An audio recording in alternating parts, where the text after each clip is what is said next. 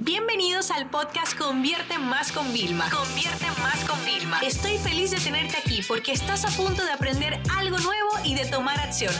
Así que prepárate para tu dosis diaria de estrategias, tácticas y herramientas para escalar tu negocio con fans, publicidad y contenidos. Cuando hablamos de tráfico, sobre todo tráfico pagado, eh, tráfico pagado mucho más que Facebook, Instagram Ads. Y no sé por qué siempre hay como una manía de cuando hablamos de tienda online de creer que la única plataforma para anunciarnos es Facebook e Instagram. Y encima es un poco erróneo porque se dice que es la más económica cuando realmente depende del tipo de e-commerce que nosotros tengamos, de dónde vendemos, de los productos que nosotros vayamos a vender y todo eso, ¿no? Y de que hoy en día hay muchas alternativas, que si tenemos también publicidad en TikTok, en Snapchat, que la, la propia publicidad en Pinterest también, eh, YouTube también, o sea, Google, todas las plataformas existentes que hay, ¿no? Entonces, Camila, a mí me gustaría que hoy habláramos un poquito sobre el tráfico en general. Ok. Ok, y cuando hablamos de eso, vamos a imaginar e-commerce nuevo, llego, quiero que me ayudes, ¿vale? ¿Qué es lo primero que tú auditarías de mi, de mi tráfico, ¿vale? Dame imaginar que ya yo llevo corriendo, yo llevo haciendo tráfico, mejor o peor, ¿qué es lo primero que tú me exigirías o lo primero que mirarías en mis estrategias de, de, tráfico? Eh, lo primero sería mirar cuáles son tus fuentes de tráfico. Y a lo que me refiero es que un mito grande es que todo el tráfico es creado de la misma manera. O sea que si lanzas anuncios en Facebook, vas a tener la misma calidad de tráfico o la misma cantidad de resultados si lanzas anuncios, por ejemplo, en Snapchat o en Pinterest o en Google.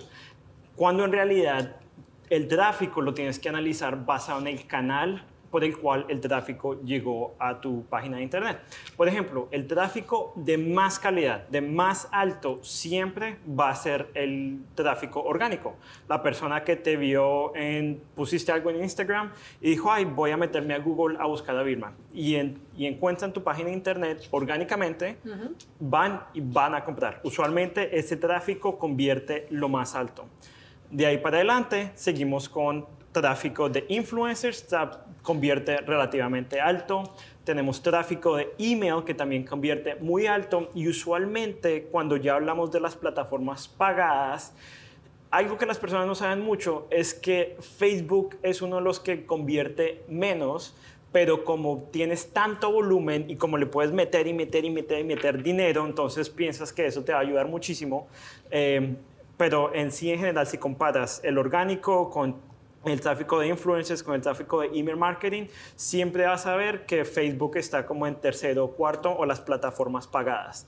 También ahí tenemos, por ejemplo, bueno, tráfico orgánico, diré el ejemplo de, Google, pero también hay anuncios en Google. Tienes Google Search, Google Shopping, eh, también puedes lanzar anuncios de YouTube. Y la diferencia de ese tráfico es lo que llamamos la intención. ¿Qué es lo que la persona quería hacer cuando le mostramos este anuncio? Si alguien se levanta hoy en día y se mete a Facebook, estoy seguro de que nadie dice, oye, voy a comprar un par de zapatos, voy a meter a Facebook. Les llega el anuncio y esa es la magia de la plataforma de anuncios de Facebook, de que la plataforma de Facebook te puede cambiar tu estado de mente de estar haciendo el scrolling pasivamente a que te interesa en un anuncio para que tú le des clic al anuncio y pases de modo pasivo a modo comprador.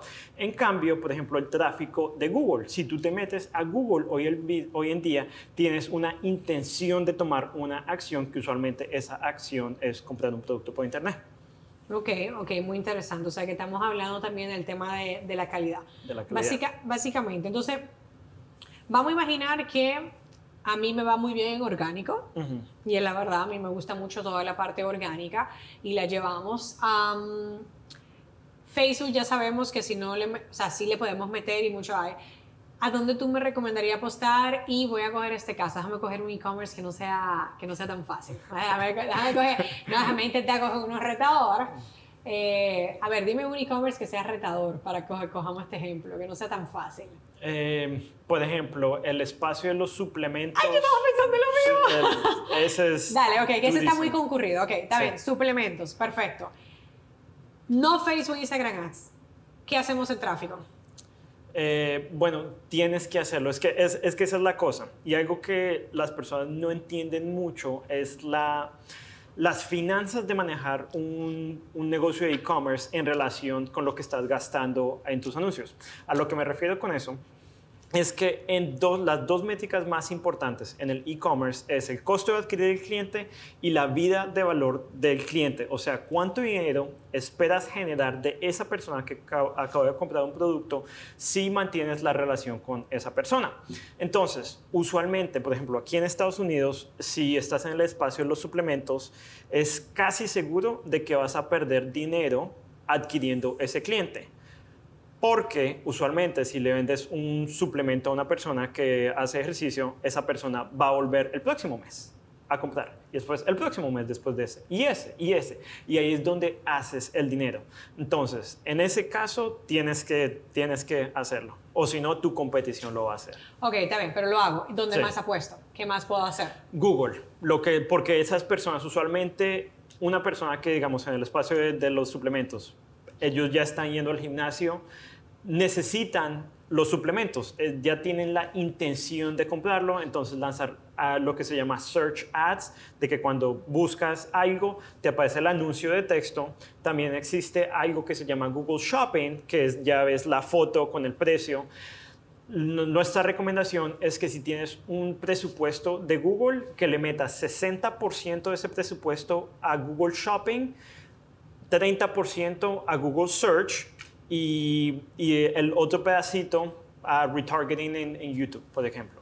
Ok, para que le pueda perseguir. Ok, súper interesante. Y ahora bien, yo tengo que, ¿cómo complemento eso de forma orgánica con los suplementos? Por ejemplo, hago contenido orgánico tipo con un blog, me, me ayudaría para yo complementar, como de, de, educar a la audiencia, aparte de mis redes sociales, porque las redes sociales está bien, pero lo que pasa, que también me gustaría hablar, ¿no? porque es tráfico, tráfico, tráfico, orgánico pagado es tráfico. En las redes sociales, lo que yo publiqué la semana pasada, ya nadie se acuerda.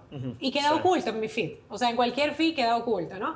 Entonces, pero un blog, ese contenido se vuelve más atemporal, sobre todo con un suplemento. Si yo hablo de algo, me puede durar dos años, tres años, tiene validez, ¿no?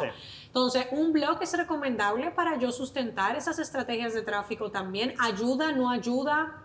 Ayuda muchísimo para lo que se llama el SEO, Search Engine Optimization. O sea, la, cuando alguien se mete a Google y busca un producto o busca algo que tu website salga orgánicamente y para eso es que se hacen estrategias de, de blog. Y aparte del tráfico, lo bueno de esa estrategia que, que, mencionas de blog es que no, aparte de ayudarte con el tráfico, también te ayuda a retener a tus clientes. Por lo que pasa es que si le estás proveyendo valor a tu audiencia, ese mismo blog, digamos que tienes una lista de, emails, alguien acaba de comprar tu producto, listo, le mandas un email acordándoles que, tienen, que tienes ese blog y ellos ya van a pensar mucho más alto de ti en comparación con la compañía, con la competición de que solo vende productos y no aporta nada de valor al mercado. Ok, ¿y qué tú opinas de esa tendencia que nosotros le hemos puesto en práctica? Eh, pero claro, no a volúmenes descabellados, eh, ni mucho menos, donde es lo que se promociona en anuncios es un artículo. Por ejemplo, ya está libreta, ¿ok? Eh, ¿Cómo planificarte con una libreta en blanco? O sea, cinco tips. Y cuando la gente va al artículo, le salen los cinco tips y se le mantiene de forma fija. Es, así como que, no, no es contigo, no, no, queremos presionar, pero siempre está fijo. Se le mantiene la libreta para que lo compren, ¿no? Es como que te digo, eh, te soluciono un problema, pero también te muestro el producto para que lo lleve. O sea, ¿Cómo tú has notado si esta es una tendencia que puede perdurar, que puede ser una alternativa? No digo que esa sea la única forma de vender, ni mucho menos, pero eso es como otra alternativa de página de producto. ¿Qué, qué opinas al respecto? Exactamente, y es otra estrategia de la manera en que las personas deberían de pensar en esto, es que es otra estrategia encima de mandar a una persona al, al website de ellos, por ejemplo. Y si analizas las empresas de e-commerce más grandes de Estados Unidos, por ejemplo, hay una que se llama Kerenic. Kerenic, ellos venden productos para el pelo y lo que mencionas es todo el embudo que ellos tienen. Ellos hacen 100 millones de dólares anuales y tienen un embudo que comienza con tips de, de para el pelo y es algo que llamamos un advertorial es un artículo que es un anuncio. Ok, o sea, es anuncio tutorial, ¿verdad? Sí, exacto, sí. Okay, vale. y, y, es una cosa brillante y es algo que, bueno, eh, después hablamos de eso, pero el punto es que funciona muy, muy bien por el hecho de que le estás dando valor a tu audiencia y la manera en que Karen lo hace es que le dan valor a la audiencia diciéndole que el turmeric los ayuda a las personas para crecer el, pelo, a las mujeres para crecer el pelo. Y pasa que ese es el ingrediente principal de Keranic. Del producto. Exacto. Entonces, mira, puedes ir y comprar turmeric, prepararlo, o puedes comprar estas pastillitas y te damos 10 dólares de descuento si lo compras hoy mismo, solo dale clic aquí. Para que vean que, cogiendo el caso de, por ejemplo, una libreta, si yo te digo que las libretas con cuadrículas fomentan la creatividad para el momento de la planificación, tú ahora te vas a acordar que en tu casa, en tu oficina, todas tus libretas son de rayas, porque es lo que estamos acostumbrados, que no la tienes, pero ahí te la están presentando porque ya te plantamos como que es como cada, cuántas veces tú no has visto un producto que tú ni sabías que existía, pero ya tú sientes que lo necesitan. Es gracias a este formato que te han educado. Ustedes saben que los que ya me siguen desde otros contenidos y tal, siempre digo, un cliente educado es un cliente con la chequera abierta. Señores, yo en mi casa tengo un segundo horno. No sé si te lo he contado, Camilo, se llama Brava el horno. Me costó mil dólares, mil y algo, otro segundo horno.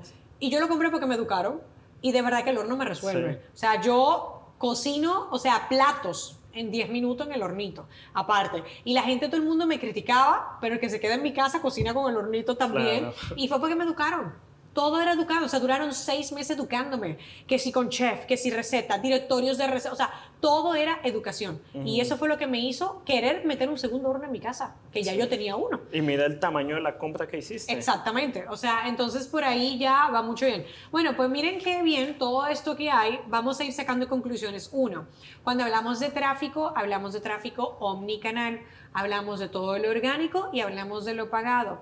Hablamos, y, por eso quise traer este concepto, porque nosotros ya lo habíamos probado.